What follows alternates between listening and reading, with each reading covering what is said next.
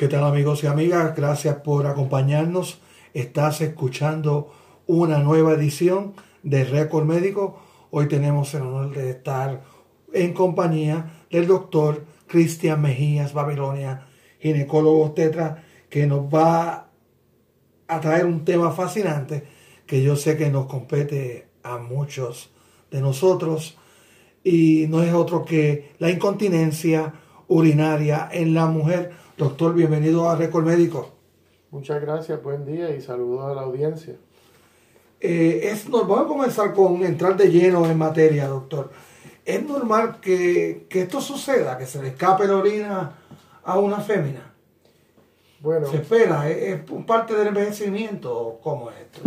los problemas de incontinencia urinaria, mm. eh, entrando ¿verdad? en una definición simple, son, son bastante frecuentes en la población eh, femenina, pero no, no se considera normal, no se considera un evento que deba suceder y se, siempre se debe explorar cuál es la causa detrás del síntoma.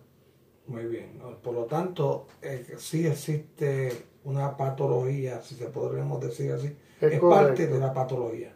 Siempre tiene que haber una explicación de por qué la orina no se, no se puede contener.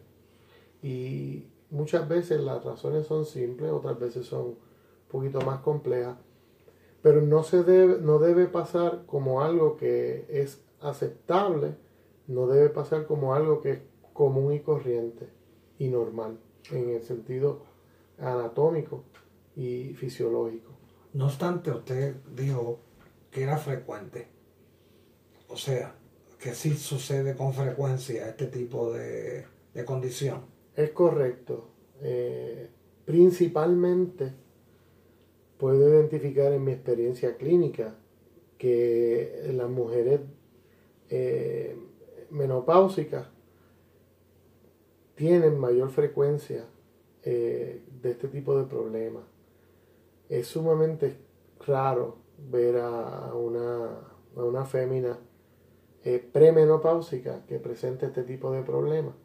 Así que lo vemos más en la menopausia, luego de la menopausia. Doctor, yo, ¿verdad? En mi carácter personal, yo veo la menopausia como algo cataclístico.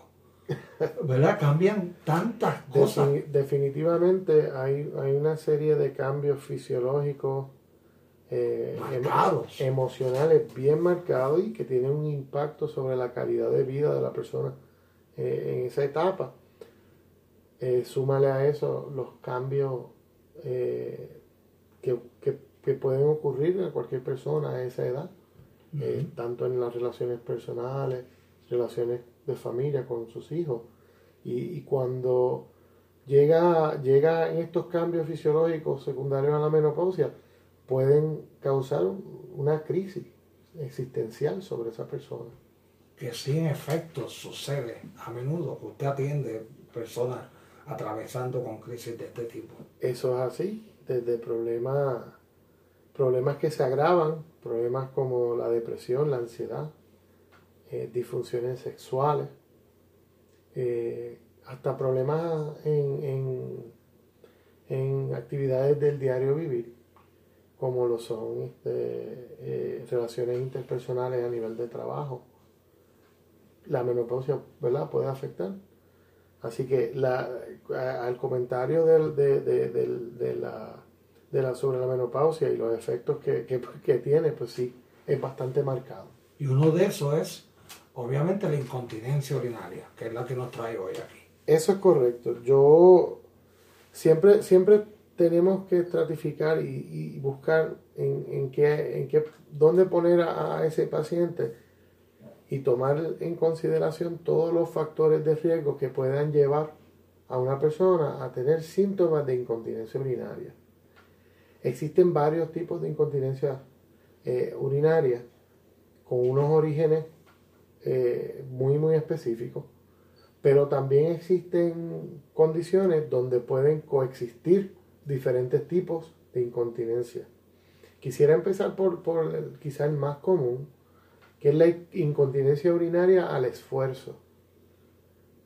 Cuando el paciente o la persona tose o estornuda o levanta objetos pesados o entra en algún tipo de actividad física donde requiere brincar o hacer fuerza, eh, va a tener un escape no total, sino parcial de orina.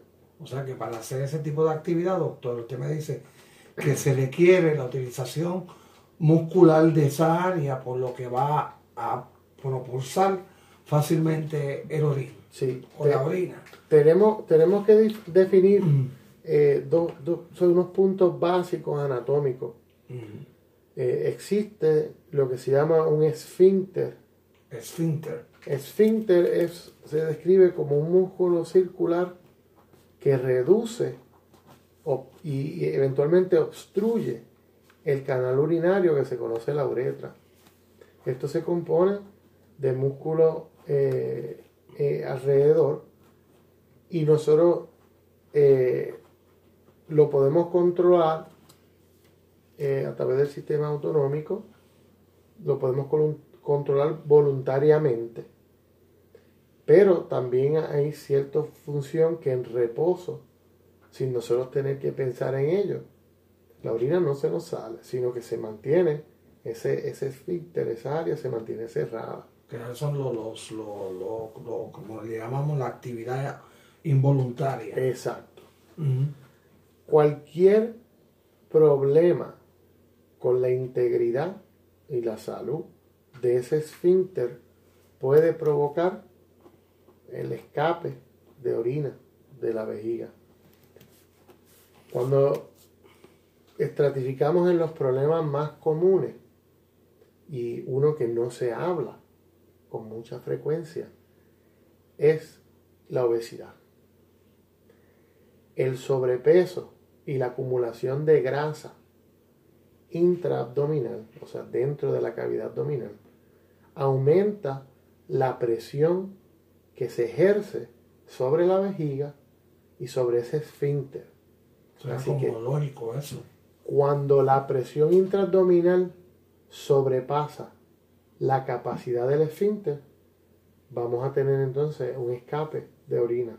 En este caso era de esfuerzo. De, de... En, continencia al esfuerzo, estamos, estamos, discutiendo qué, qué factores de riesgo puede tener, cuáles son los más comunes, cuáles son los más que vemos y, ese es uno que pasa desapercibido porque existe, ¿verdad? Un, problema de sobrepeso en la mayoría de la población y puede afectar adversamente la capacidad de contener la orina, eh, eh, el, peso que, presenta la persona.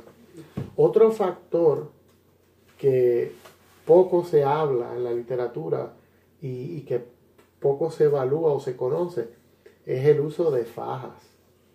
Ah, María, me quitó la, la, pregunta de la boca porque la, sí, eh, la faja. Las fajas que cumplen ¿verdad? Su, su función estética de, de, amoldar la figura o la silueta femenina incrementa la presión intraabdominal. Doctor, y ahí se va la faja, los maones apretados, como decimos. Todo lo que se ha ceñido al cuerpo y ejerce una presión significativa puede afectar la capacidad de esa persona de contener la orina. ¿A corto, a largo plazo o, mientras se está usando? Mientras se esté usando principalmente, pero el uso recurrente podría traer un problema a largo plazo.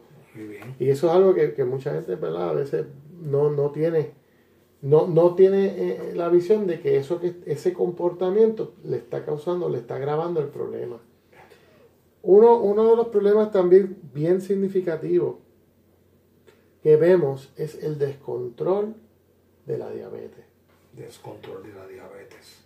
La presencia de, de, azúcar o de glucosa en la orina en cantidades por encima de lo que es normal va a promoverlo, va, va a agravar el problema de incontinencia. Una, porque aumenta la producción de orina, por ende va a haber más orina siempre en el sistema, pasando por el sistema, y aumenta las probabilidades de que haya escape durante el día. Aumenta la producción de orina porque el cuerpo trata de deshacerse de ese exceso de azúcar. La, el glucosa. la glucosa, según pasa por el riñón, va a traer más agua. Y, y, va a causar, va a aumentar la producción de orina. Y entonces, pues eso va a ser un agravante indirectamente. Así que es sumamente importante identificar si el paciente es o no es diabético y si es diabético, si está bien controlado. Son tres. algunos de los medicamentos inclusive que se están mercadeando y se están utilizando actualmente trabajan por el mecanismo de, de eliminar el exceso de glucosa en la orina. Y entonces estamos viendo este grupo de pacientes que han mejorado su glucosa con estos nuevos medicamentos, su glucosa en sangre. Pero entonces me están presentando problemas de urgencia o de incontinencia urinaria secundario al efecto del medicamento. O sea que sería un efecto no deseado de la terapia de diabetes. Doctor, vamos a ir a una breve pausa. Muy interesante, dicho sea de paso. Así que amigos, estamos hablando con el doctor Cristian Mejías Babilonia, ginecólogo obstetra, que nos está ilustrando sobre la incontinencia urinaria en la mujer, pero, eh, mayormente en la post menopáusica. Amigos, gracias una vez por acompañarnos. Estás escuchando Récord Médico.